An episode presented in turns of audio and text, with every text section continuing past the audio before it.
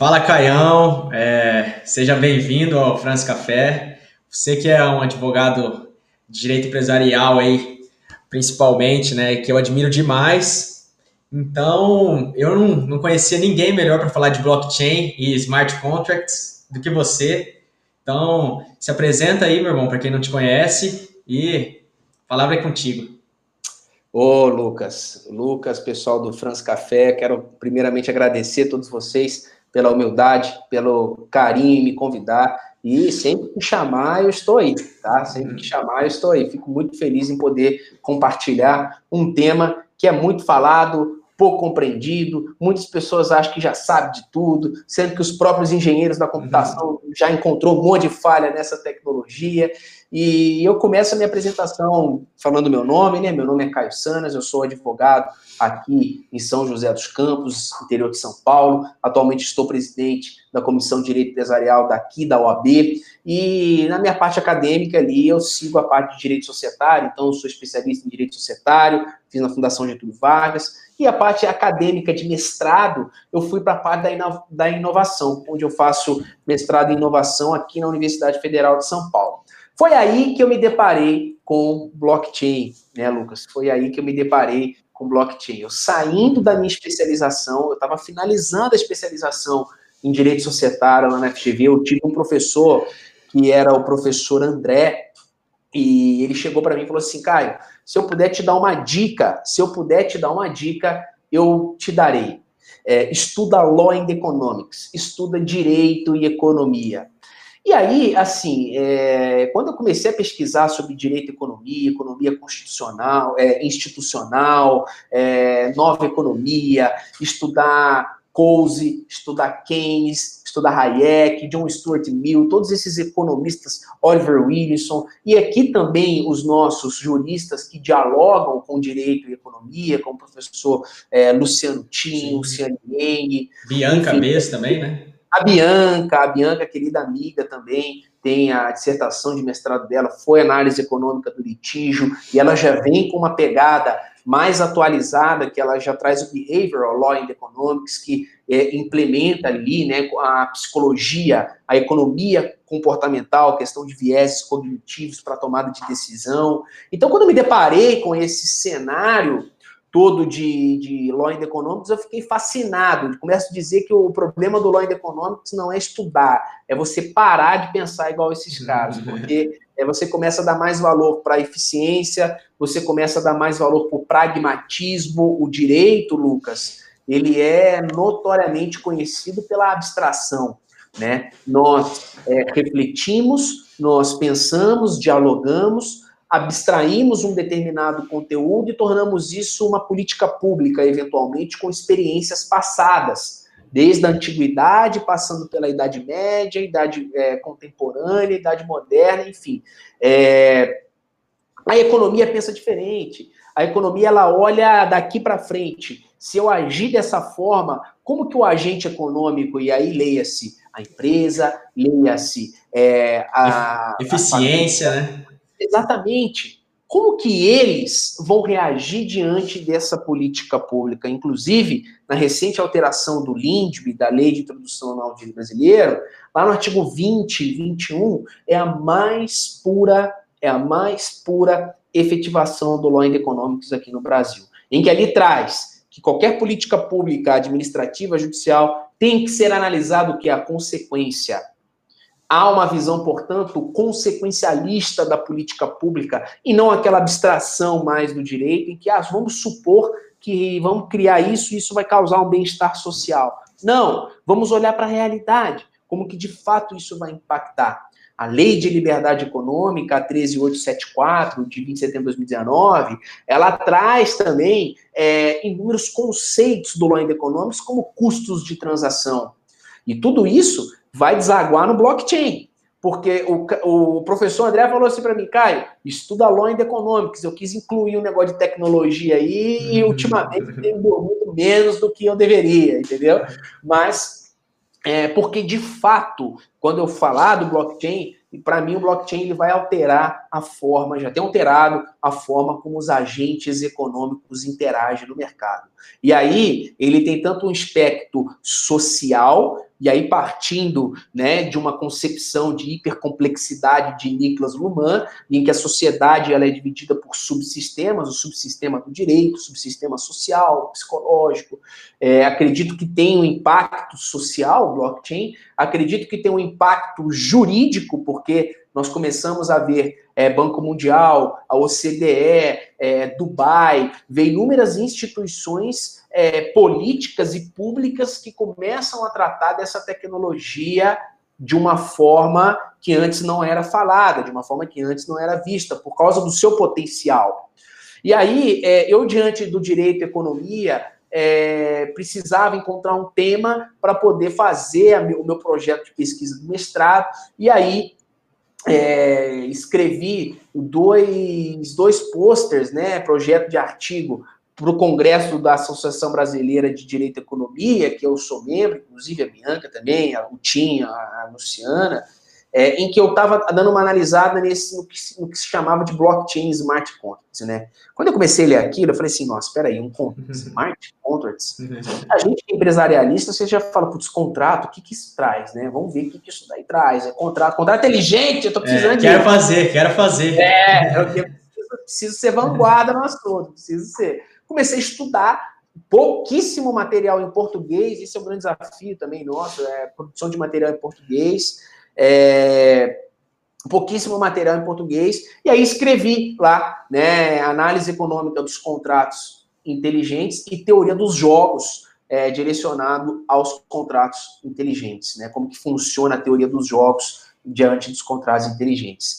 E aí eu fui aceito no mestrado, depois disso montei um projeto em que eu ia tratar de blockchain na, na, na né, eu atuo bastante no direito societário aqui, então de compras, é, acordos de vesting, é, compra e venda de cotas, ações, transformação, incorporação, operações societárias, enfim, é, de micro e pequenas empresas, não, não tem pouquíssimos aqui grandes empresas de grande impacto, mas que unidas é, se consegue é, me dar um, bom know-how e sustenta aqui o escritório como um todo.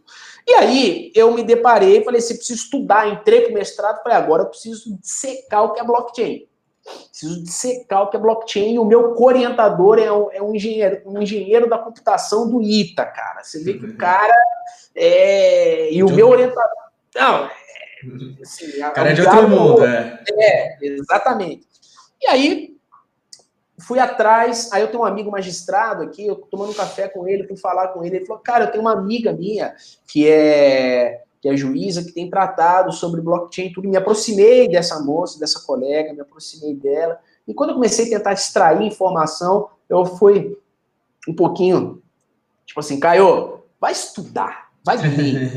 é? Depois você volta e conversa comigo. Aquilo mexeu comigo, cara. E aí eu comecei a estudar blockchain blockchain, blockchain, blockchain, tudo é blockchain, vamos para blockchain. Agora eu já começo a pensar, não, isso não cabe blockchain, isso não dá, não dá. E contrato inteligente. Então a minha história é, de, é, que me faz hoje é, é, o nosso curso, né? Eu tenho um curso chamado Estudo Brasileiro de Prática Jurídica, a gente utiliza blockchain para registro de algumas informações, enfim.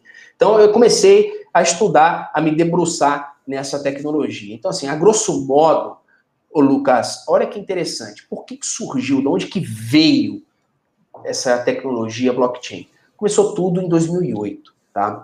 Em 2008 nós tivemos aí uma crise norte-americana, que é a crise do subprime, tá? Uma crise financeira norte-americana, inclusive tem o filme, se não me engano, está no Netflix ainda, que chama A Grande Aposta, que vai contar sobre essa crise financeira, crise do subprime, a fraude da hipoteca que nós tivemos. É, eu já assisti. É que o cara, ele é o único que aposta contra o que está acontecendo, né? Exatamente. E esse filme aí. É, esse filme retrata, então, a crise de 2008 e, e quando teve a, a, quebra do Lehman Brothers, que era um grande banco, cara, prejuízo de 15 bilhões, o Federal Reserve teve que fazer um aporte de quase um trilhão, foi 700 bilhões de dólares para poder estancar a sangria é, dos Estados Unidos e isso refletiu para o mundo como um todo, né? Nesse tempo, nesse ano, 2008, é, uma pessoa, um grupo de pessoas, não se sabe, chamado Satoshi Nakamoto, publicou um white paper, né, um artigo científico, é, falando sobre uma, um novo sistema de pagamento, né, um peer-to-peer -peer, é, cash payment. Né, então, é um novo sistema de pagamento ponto a ponto, em que é a famosa Bitcoin. Né? Então, em 2008, ele publica o artigo é, sobre Bitcoin. Em 2009, ele minera o primeiro Bitcoin, o Satoshi Nakamoto. Beleza, Caio. Bitcoin é blockchain? Não. Isso daí é uma coisa que a gente tem que, eu friso bastante. Primeira coisa, Bitcoin não é blockchain. O blockchain tem um potencial muito além do que o registro de Bitcoin, do que o registro de é, ativo financeiro. Pode é falar. Esses dois entravam tão junto, né? E que o preconceito que depois a galera ficou com Bitcoin parece que levou junto com o blockchain. Levou. Mas, é, mas a ideia é que o blockchain, pelo menos para mim, é algo que desburocratiza muitas, muitos sistemas lentos e sistemas que todo mundo tem que lidar, por exemplo, junta comercial, é, cartório de imóveis e tudo aquilo que, que você não sabe como que desburocratizar, como que, como que se agiliza o teu processo, né? É, basicamente, exatamente isso, Lucas. E assim, o, o blockchain é bom para registro, né? Qual que é o grande. Em 90, nos anos 80, ali, 94, que teve grande boom da internet, cara, é, tem o www, né? O World Wide Web. Isso é um servidor. É um servidor em que ele é centralizado na rede mundial de internet. Blockchain, o que, que ele faz? Ele descentraliza, ele é uma das espécies de internet descentralizada, de rede descentralizada. Imagina o seguinte cenário: eu tenho a rede de internet aqui em cima, embaixo eu tenho www, do lado eu tenho blockchain.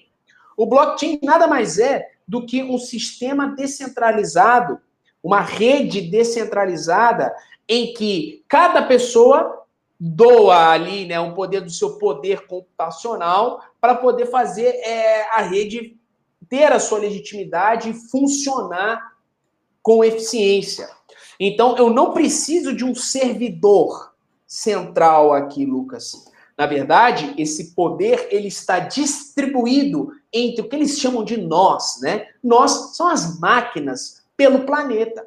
Então, basicamente, como que funciona a mineração do, do, do, do Bitcoin dentro do blockchain? Bom, a pessoa faz uma transação de compra ou de venda de, de Bitcoin, joga isso na rede. Quem tem que validar a rede é aquele que resolve, né, por meio do método de consenso, chamado Proof of Work, que é prova de, de, de, trabalho, ele tem que resolver uma complexa relação, é, uma complexa, desculpa, uma complexa equação matemática, de modo a encontrar o hash esse hash nada mais é do que um algoritmo, um algoritmo de é, criptografia. Então, esse, aquele primeiro, o minerador, né, que o pessoal chama de minerador, aquele, aquele que encontra aquele número do, é, que é para ser encontrado, eles sai um hash e a mineração é realizada. Então, assim, é, o que faz funcionar a rede blockchain é interessante que essa é uma blockchain pública. Essa blockchain pública, qualquer pessoa pode entrar. Como que ela vai funcionar, meu amigo? Todas as pessoas da rede vão ficar validando. Imagina você fazendo uma transação e que tem milhares de pessoas ali olhando a transação. Então, o blockchain, ele é, um, um, um, é uma cadeia de bloco, né, no sentido literal, mas ele nada mais é do que um livro-razão, do que uma contabilidade. Ele registra a transação. Quando a gente entra no, no artigo do Satoshi Nakamoto, o que, que ele veio resolver? O blockchain. Talvez fique isso mais claro. Estamos num mundo totalmente digital, tudo virtual. Eu transaciono meio virtual, aplicativo, eu faço transferência até de DOC, qualquer que seja, eu faço via ou caixa eletrônico, vou lá com meu cartão, é digital. Note você, Lucas, eu caio, quando eu te mando um e-mail do meu computador e falo, Lucas, segue o documento em anexo, você concorda comigo que tem uma cópia no meu, no meu, no meu hardware e, e vai para você uma. Então, duplica? Com é certeza. É a engenharia de computação chama isso de gasto duplo. Blockchain resolve isso. Por que, que ele resolve isso? ele quer bater nos bancos, Satoshi Nakamoto. Por quê? Ele fala, a instituição financeira, ela serve tão somente para validar a transação digital. A instituição financeira é aquela que vai tirar o 100 do Caio e colocar o 100 para o Lucas. Ela é uma intermediária que dá para ser substituída, né? Basicamente. Isso. É um intermediário que dá para ser substituído. Totalmente, parabéns até pela colocação. Uhum. É um intermediário que dá para a gente tirar por meio de uma rede descentralizada. Beleza. Então tem blockchain pública e tem uma blockchain privada, que aí entra nisso que você falou de alguns órgãos poder utilizar. Bom, quais são as características de uma blockchain, Lucas, para a gente poder entender o porquê que utiliza o blockchain? Primeiro, ela é descentralizada. Então, é, quem controla a rede são os próprios membros da rede que querem fazer ela funcionar. E tem um mecanismo do blockchain do Bitcoin que eles recebem bitcoins a cada bloco que eles fecham, que eles mineram tá? Então, é, isso daí é um mecanismo, é teoria dos jogos puro isso, né? Então, eu dou uma remuneração para a pessoa, eu incentivo que a rede, ela seja... É, verdadeira, ela, né? Verdadeira, exatamente, exatamente. Bom, uma rede privada, eu perco a descentralização, porque quem é que vai controlar a rede? Aquele que comprou. Mas eu tenho outras características do blockchain. E aí é que entra, que é legal da gente saber. Primeiro, criptografia. Criptografia dela ela é a mesma utilizada pela CIA, o SHA-256. Caio, eu já vi blockchain usando o SHA-512. Tudo bem, é, o algoritmo de, de, de, criptografia que você utilizar ali é, não importa. O importa que a criptografia da blockchain do Bitcoin, a 256, é uma das mais eficientes que existe. Né? A 512 ela tem um tamanho maior é, que você pode processar, e aí ela é mais difícil de você é, eventualmente quebrar essa criptografia, tá? Então temos aí o SHA-256 e o SHA-512, é, mais utilizado na rede blockchain. Então ela tem uma criptografia extremamente eficiente, tá? Primeiro, segundo ponto, ela é imutável, cara, isso é fundamental. Ela é imutável. Exige um poder computacional gigantesco que atualmente é impossível a gente atingir que são 51% de todos os membros da rede, de todo o planeta, para poder todo mundo convergente a querer mudar aquele dado. Isso é um, tanto quanto difícil, porque são culturas distintas, línguas distintas, enfim. E aí é... entraria, por exemplo, um meio de prova processual? Aí, o fato dela não ser imutável. É. Exatamente. Aí a gente entra nessa questão de prova processual. Né? É, então ela tem essa criptografia, ela tem, ela é imutável e ela é totalmente auditável. Eu consigo acessar a blockchain do Bitcoin e ver qual foi o primeiro Bitcoin minerado lá em 2000, em janeiro de 2009, né, que foi os 50 Bitcoins lá do Satoshi Nakamoto, enfim. Então, eu, ela é totalmente auditável. E aí tem aquela questão que ela é anônima, né? Anônima porque você não é representado pelo seu nome CPF, você é representado por um hash, por esse número que você complexo que você é representado, tá? Mas por trás do hash tem um CPF, tem um, um, uma pessoa que é dona desse hash, né? Então a, a, o anonimato dela não é ilimitado, tá? E aí beleza? Entendido, Lucas, que o blockchain ele é uma rede, rede descentralizada ou centralizada. Eu posso comprar a rede, um pedaço dessa rede, e eu caio, vou controlar a rede. Caio, ela continua sendo imutável? Continua sendo imutável. Continua tendo criptografia? Continua tendo criptografia. É transparente? É transparente. É auditável? É auditável. Eu só perco a descentralização dela que tem na pública. Porque a pública, eu preciso do maior número de pessoas participando da rede para validar aquelas transações. Numa blockchain privada, não. E aí eu posso muito bem, eu já confio no governo. Ao governo eu dou direitos e garantias fundamentais. Né? Então, o direito de propriedade, quem diz aqui é o governo. Então, aí, assim, é, vem essa questão. Blockchain, ela, ela é boa para registro, tá bom? E aí entra essa questão. Posso utilizar ela como meio de prova? Cara, pode, né? Recentemente, em 2018, teve ali um agravo é, de instrumento, que é o agravo 2237 253 77 2018 826 0000 esse agravo de instrumento, é, os desembargadores aceitaram uma prova que estava registrada em blockchain. Tá? Então, se tratava de uma publicação, a pessoa é, precisava registrar essa publicação antes que a pessoa pagava. O print, ele, é, ele é, eu posso muito bem bater no print, eu quero, eu quero auditar como que esse, esse print aí está é, legítimo ou não, se ele mexeram nele ou não. O blockchain, eu consigo auditar, ele é transparente, ele é imutável. No momento que eu registro ali, e muitas vezes, principalmente crimes contra a honra, é, é, perpetrados, né, é, realizados dentro da internet, é, pode acontecer a qualquer momento, um momento que não tem um cartório aberto, para você chamar o tabelião para fazer uma ata notarial e pagar 300 reais numa ata notarial. Você pode muito bem utilizar um aplicativo com blockchain, registrar isso daí numa blockchain juntar isso no processo como prova. Isso é muito bom, tá? A, cara, eu fiquei, eu fiquei assim, muito feliz porque o TRT reconheceu como uhum. prova. Eu falo, como brincar com meu sócio aqui, que é trabalhista, eu falo, eu acho que a primeira coisa que eu vejo é o TRT reconhecer que você já é um trabalhista, cara. É, é, muito legal isso. Né? Então você vê que blockchain está sendo difundido, está sendo utilizado, e aí começa as, os casos de uso, né? Possíveis casos em que a gente pode utilizar a blockchain. Nem tudo é blockchain, Lucas. Blockchain não resolve os problemas da humanidade, uhum. mas ela reduz custos de transação. Por quê? Porque ela é imutável, porque ela é criptografada, ela é transparente, ela traz maior confiança, ela é mais em conta, a depender das, das informações que você quer registrar ali. Você falou para mim, Caio, como que isso daí ajudaria? Você quer fazer a pergunta lá do. do... Faz aí, da ajuda. Pode ser. É, como que ela ajudaria a afastar essa burocracia toda que tem na junta comercial e nos cartórios de imóveis, né? É, cara, cartório é uma bênção de Deus, para não dizer outra coisa, tá? Uhum. É, se você tem uma sociedade simples hoje, é um, desculpa o termo, cara, é muito chato.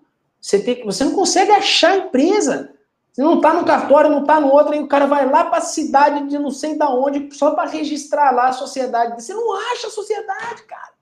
Por quê? Porque cada cartório tem um sistema diferente do outro cartório, não se comunica o negócio, cara.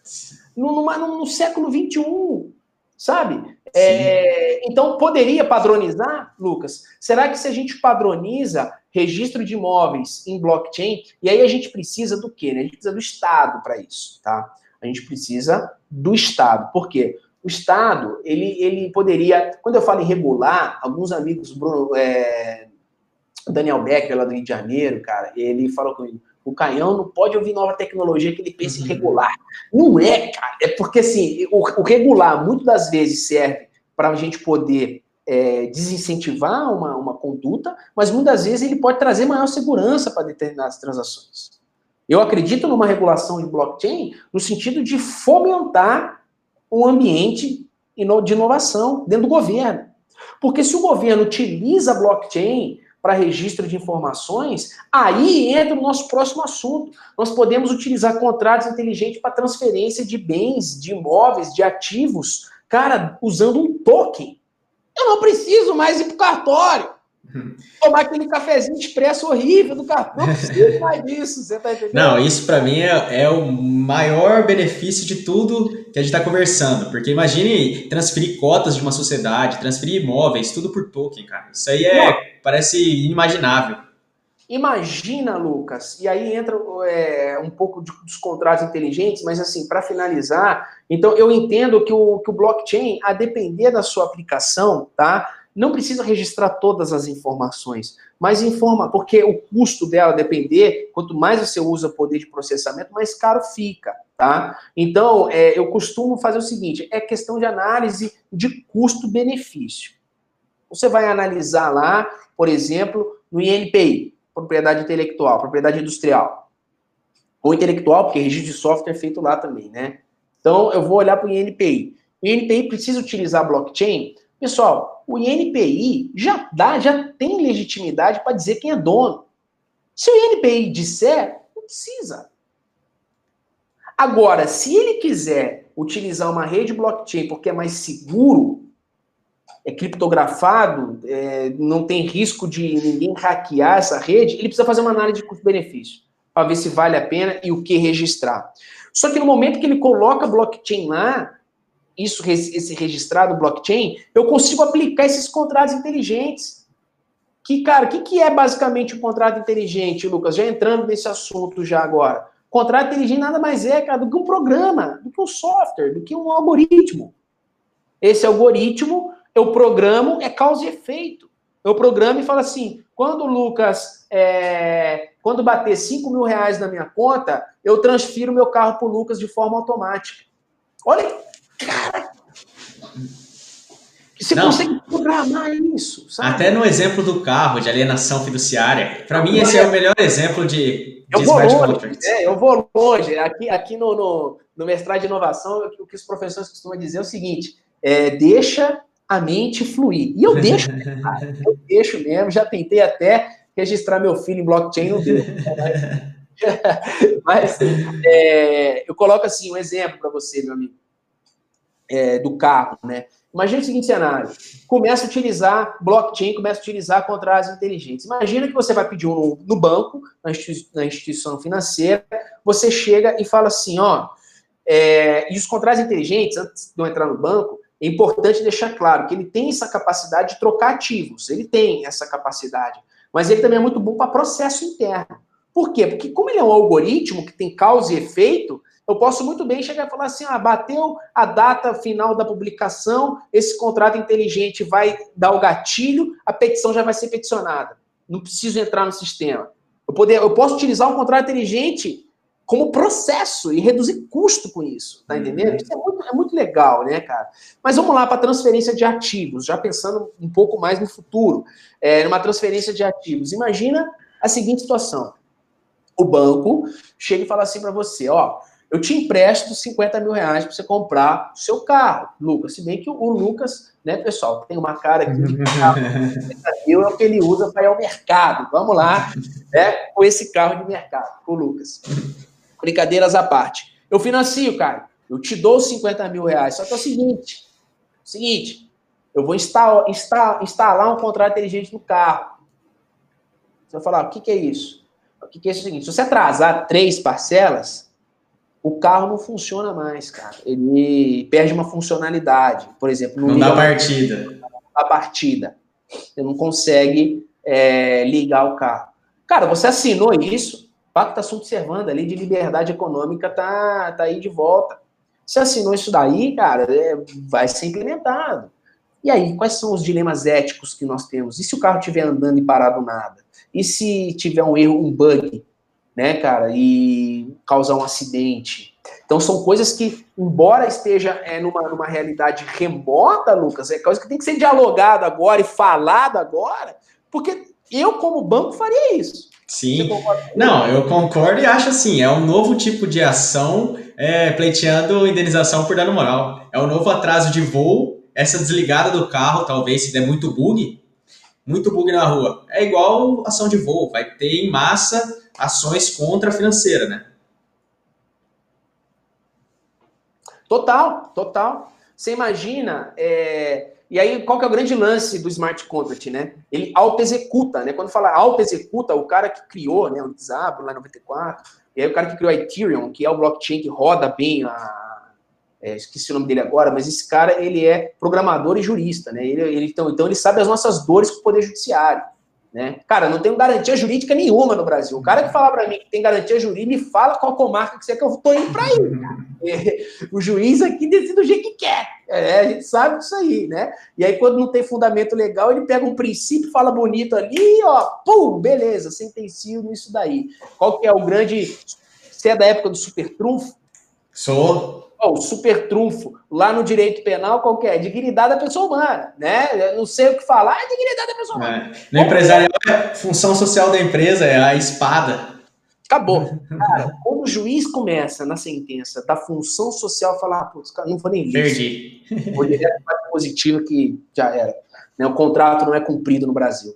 Então, assim, se a gente parte para uma lógica econômica, e aí o Law and Economics, o Direito à Economia de novo, né, a gente dialogando sobre isso, se a gente parte para uma análise econômica, do contrato, contrato, segundo o italiano Roppo, nada mais é do que uma instrumentalização de uma operação econômica. Ronald Coase, que é prêmio Nobel, Oliver Wilson, eles dizem aí que o contrato, que uma empresa, nada mais é do que um nexo complexo de contratos. De fato é. Tem contrato com fornecedor, tem contrato com, é, com trabalhador, tem contrato com luz, futuro. É um nexo de contratos, em que eu internalizo porque reduz custos de transação.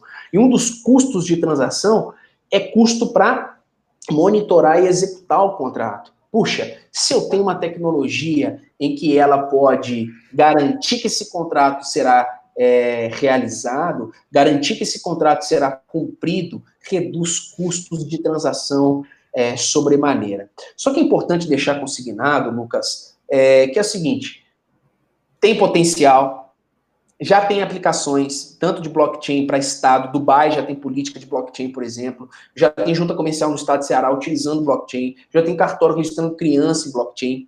É... Ainda tem, ela é limitada no campo, no ponto de vista técnico, tá? Ainda possui alguns bugs que precisam ser é, que aí é a evolução computacional, né? Segundo a lei de Moore, a, o poder computacional nosso vai duplicando de 12 a 18 meses a cada ano. E, e isso daí, é, um dia pode acabar, estancar essas, essa, essas falhas, mas principalmente falha na segurança e falha é, nos próprios, na, na comunicação, tá? Então, por exemplo, eu vou utilizar blockchain para todas as juntas comerciais. Como que vai interagir essa rede? ainda é muito limitado. A gente precisa estudar mais, dialogar mais. O, o profissional do direito tem que sair é, daqueles, daquela, daquela dogmática jurídica e vir um pouco para as outras ciências para poder é, dialogar com as outras ciências. O direito dialoga com a filosofia, sim ou não? O, Diego, o, o direito dialoga com a sociologia, sim ou não? O direito tem dialogado muito bem com a economia, Sim ou não? Está na hora do direito se comunicar com a área das exatas. E aí vem a jurimetria, vem a ciência da computação, porque nós vivemos numa sociedade em que dados é o novo petróleo. Então, se eu tenho uma tecnologia que tem o potencial de registrar dados de forma imutável, a gente precisa dar atenção para isso. Não à toa que Harvard, MIT, Oxford, Cambridge, Berkeley, todas essas faculdades têm cursos específicos de blockchain para advogado. É, por quê? Você não precisa programar, pessoal. Eu que sou meio retardado, então eu peguei lá, eu quero, quero aprender a programar Solidity. Cara, puxa, foi a época que eu me divorciei, né? Cara, foi... Have no life, entendeu? É, mas não precisa programar. Não precisa programar. Ah, vou, vou, eu quero programar contrato inteligente, quero programar. Não precisa. Você precisa fazer o quê? Dialogar com esse tipo de ciência. Então, em suma, em suma, blockchain, bom para registro. É imutável, descentralizado ou não, se for uma privada, por exemplo. Mas ela é, tem uma criptografia forte, ela é muito boa para registro. Tá? É, é mais rápido para você registrar é, mais confiante, porque eu preciso confiar. Você concorda comigo que eu preciso confiar no tabelião? Totalmente. Preciso confiar no banco. Cada vez que eu olho meu extrato aqui no banco, eu falo, nossa, tomara que esteja lá. É, tomara que esteja lá. Então a gente sempre tem que confiar a uma pessoa. O blockchain, ele vem ressignificar, muitas das vezes, a confiança.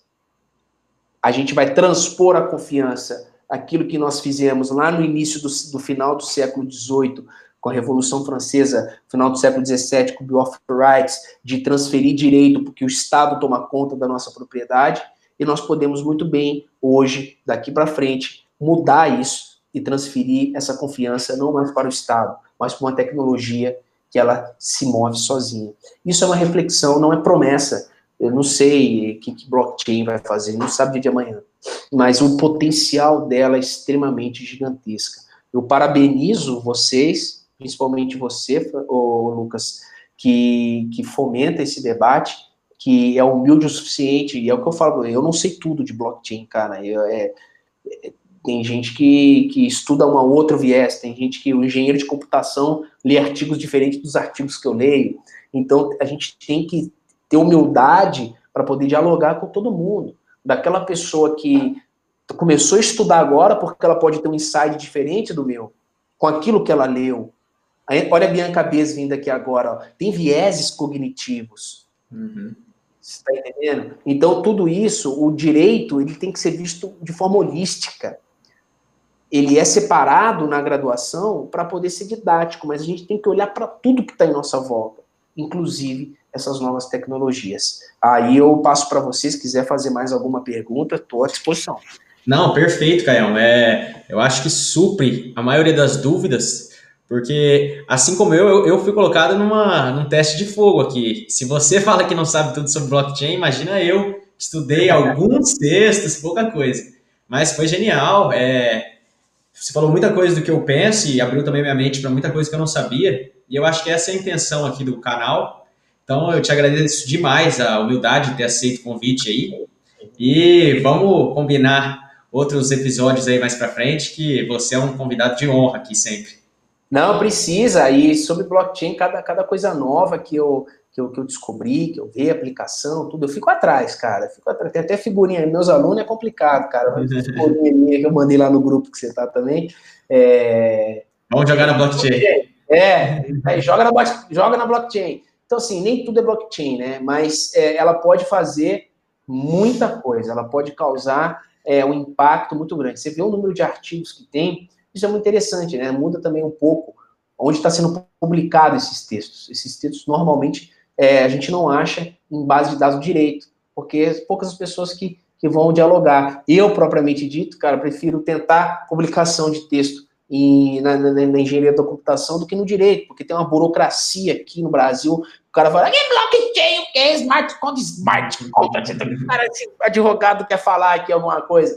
Então, é, isso, isso traz uma, uma, certa limitação na parte acadêmica, mas, mas eu já tenho visto mais textos é, acadêmicos, tá? Por quê? Porque você já vê pessoas que têm pós-doutorado, doutorado. Imagina eu, mestrando, vou mandar um texto para uma revista assim para falar do blockchain, o pessoal vai, não vai botar fé em mim, tá me entendendo? Agora, não vai, eu vou tomar toco, entendeu? Da, da, da, revista. Agora, quando começa, você começa a ver é, pessoas importantes no nosso país tratando de blockchain, falando, é, conectando com o direito, isso daí, aí abre portas para a gente começar a disparar artigo, a mandar artigo. E é assim, é, a tecnologia, o que ela fez, ela, ela causou uma ruptura na, na, na, na, na transmissão de informação. Né? O que antes nós tínhamos que ir para a biblioteca para poder pesquisar um livro, hoje a gente faz um vídeo aqui, pessoas vão ter informações com, diante desse vídeo que vai assistir aí, não sei quantos minutos se passar, a gente acompanha. Eu acho que é 40 já foi, mas está tranquilo. Foi mal, falei demais. não, tá ótimo. Foi muito bom, Caio. Valeu demais. É, eu vou encerrar aqui, mas a gente vai ter outros episódios, com certeza, tá? Porque o tema é bom e ainda tem muita gente querendo saber outras coisas. Então, eu vou deixar até aqui, quem quiser fazer comentários, e aí a gente tem ideias para uns próximos vídeos. Fechou, Caio? Conte comigo, Lucas. Pessoal do Franz aí, tudo de bom. Conte comigo e vamos para cima. Valeu, Caião. Um abraço. Valeu, tchau, tchau, pessoal. Valeu.